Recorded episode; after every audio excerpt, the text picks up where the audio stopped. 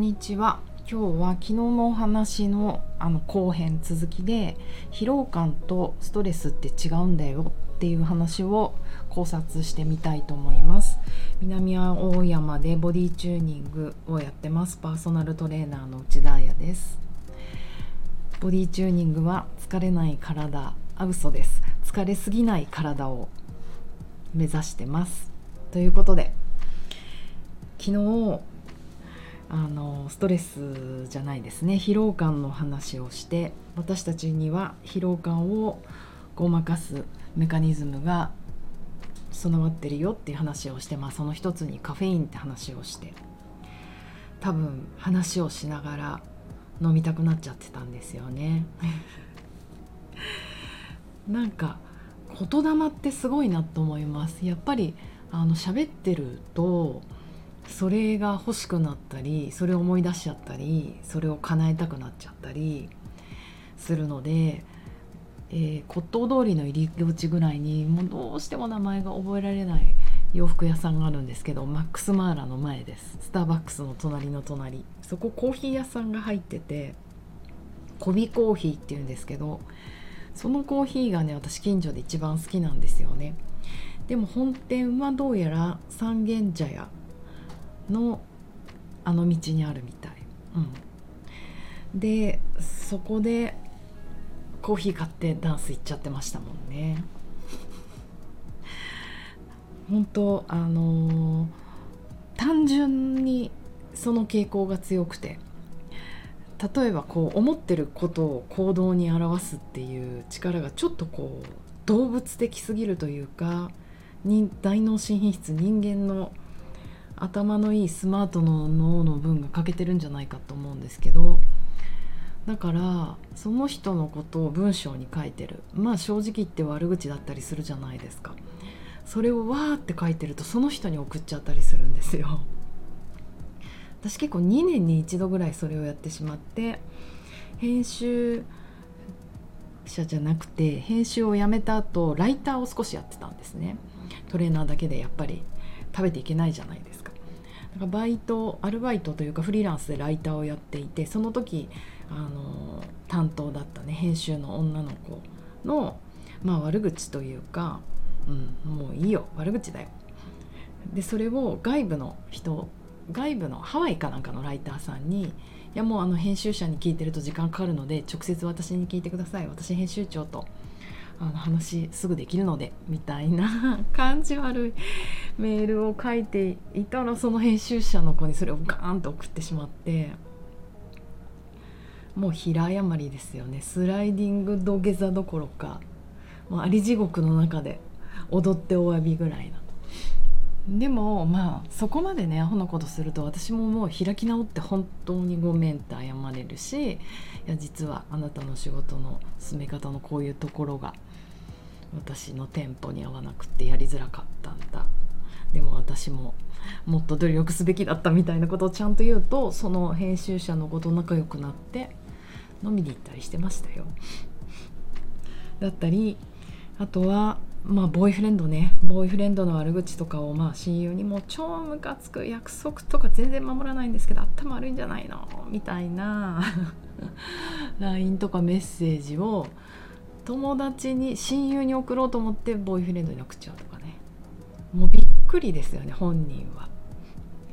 もうな何なの？ってこう 半分泣きながら電話をしてくるみたいな。あいけない。今日もまた違う話で終わってしまいそうだったので、えーと、昨日のまとめをしたいと思います。昨日はえーと、疲労感も感覚の一つだよ痛いとか冷たいとかあのそういったあの身体感覚の一つなんだよという話をしました。だから感じられるようになろう、うん、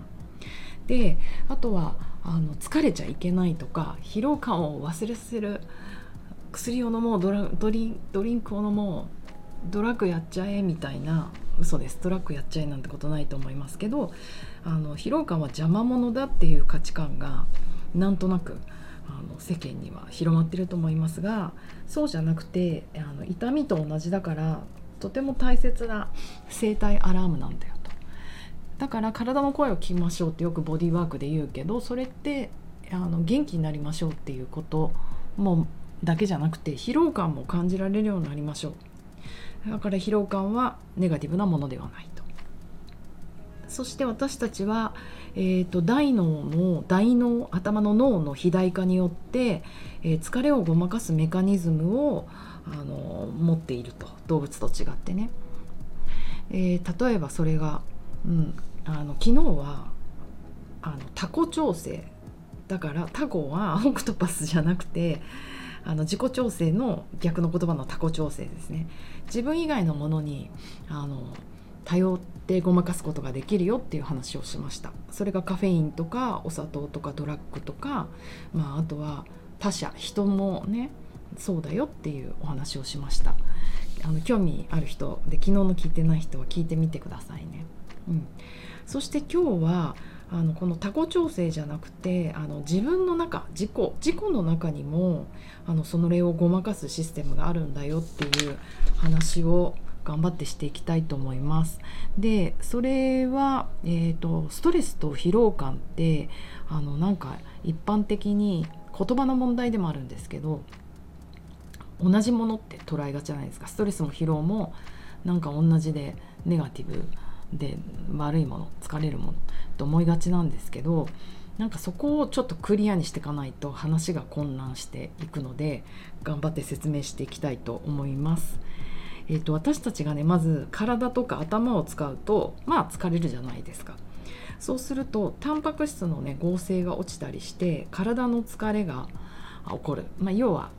うん、ダメージを食らうわけですよ細胞とかが。そして脳の中でちょっと難しくなってきますけど脳に何が起こるかというと炎症性のサイトカインというものが出る。これってまあ信号みたいなものなんですがその炎症性のサイトカインが出ることによって脳の疲労感っていうのが伝わってくるんですね。で脳の脳にちゃんとその疲労感を感じられるようになったらあ疲れたなって言って寝るそうすると次の日に回復してサイトカインが除去されるっていうのがまあヘルシーな体のサイクルなんですよね。でもこの脳の疲労感をごまかし合うものがたくさんあるって話をして昨日はタコの話をした。で今日は人間の体の中にもそういうシステムがあってえっ、ー、とだから脳の脳が疲れたなと思った時にえっ、ー、と副腎から副腎ってあの腎臓の上にちょこんと乗ってるやつですね。コルチゾールと呼ばれる副腎皮質ホルモンが出たりとかあとアドレナリンが出たりすると。でこれがいわゆるストレス。反応なんですよ。あの要はストレスって悪いことばかりじゃなくストレスがかかった方が頑張れるじゃないですか。例えばなんかあのなんだろうな。遠くにリンゴの木があってああのリンゴ頑張って登ったら取れる。わー取りたいって思ってるけどあ疲れたな。やっぱやめとこうってなったらその人餓死しちゃうじゃないですか。人間は。うん例えば雑誌の締め切り。あの私は月刊誌を作ってて毎月毎月締め切りがあった。しかもその雑誌は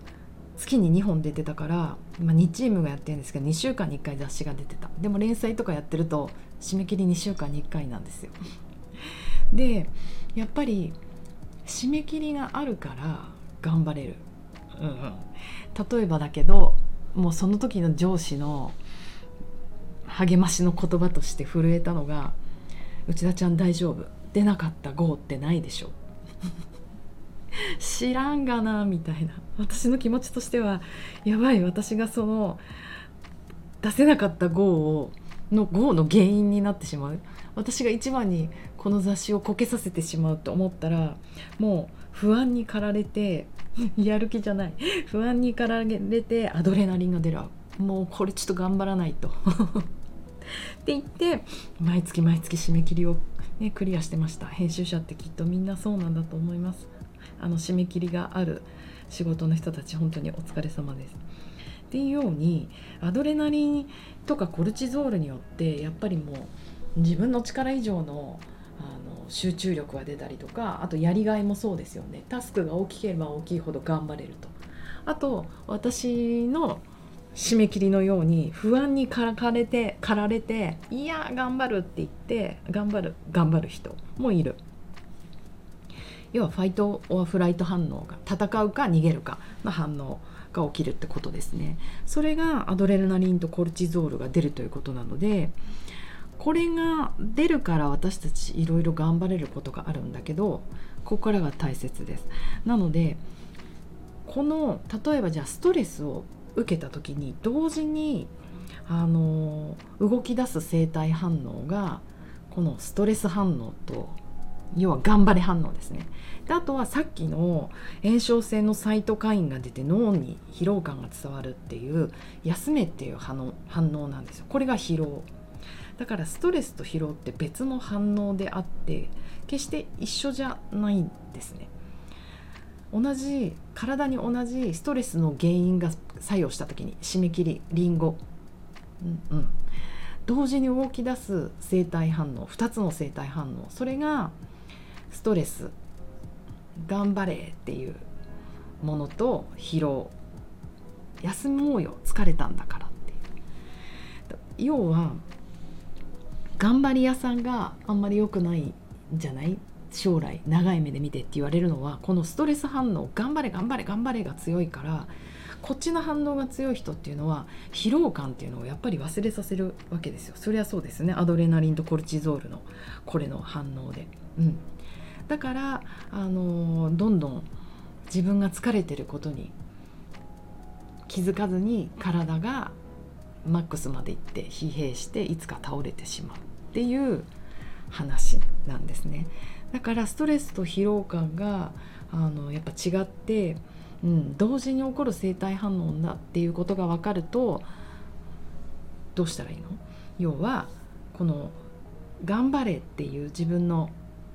テンションと要は興奮状態ですよね。あと休めっていうもうそろそろ君休んだ方がいいよっていうのをうまくバランスを持って生活していく。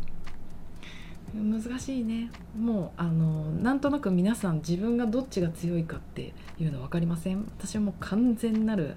ストレス派なので頑張り屋さん。頑張り屋っつうか興奮状態が多分好きなんだと思うんですよね。うん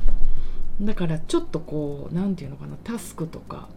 うん、ストレスかかった方が頑張れる。だからいけないなと思思って自分も改善したいなと思ってなかなかできないことがやっぱりこう自分でレッスンを始めてしまうとあのこんなに低体温で寒がりのはずなのにもうどんどん脱いでいくんですよ。脱がんでええって感じだけど。やっぱこうちゃんと見せた方がいいのかなって思うし実際冷たい寒いって感覚がなくなってくるんですよね恐ろしい。でそれで夢中になってわーってレッスンしていてまあ90分ぐらいだったらねどうでもいいんですけど6時間とか7時間とかコースやっちゃうとやっぱ体が完全に冷えるじゃないですか。だから終わった後一人になった時にうわ寒いってこう震え出したりとか。やっぱりそれって私のこのストレス状態、うん、アドレナリンが出てコルチゾールが出てわーって頑張ってる時に自分のこの脳から出てる サイトカイン休みなよ暖かくしなよ。もうちょっと自分の体守りなよ自分に優しくしなよっていう信号がもう完全に聞こえなくなってしまうので、はあ、そういうシーン日常にいっぱいあるな。あれもかなこれもかなそれもかなと思ってちょっとずつ今直していこうとしています。ということであの時間になってしまいました。難しいんですよねこのストレスと疲労感の話って。私もなかなかあのうまく説明ができないのでまたちょっと一晩考えていい話ができたらまた明日もしたいと思います。ということでじゃあ皆さん今日はこの2つの生体反応ねいろんなことやってる時にストレスが強くなりすぎてないか疲労が弱くなりすぎてないかちょっとあのいろいろ自分の体感じてみてください。では良い午後また明日。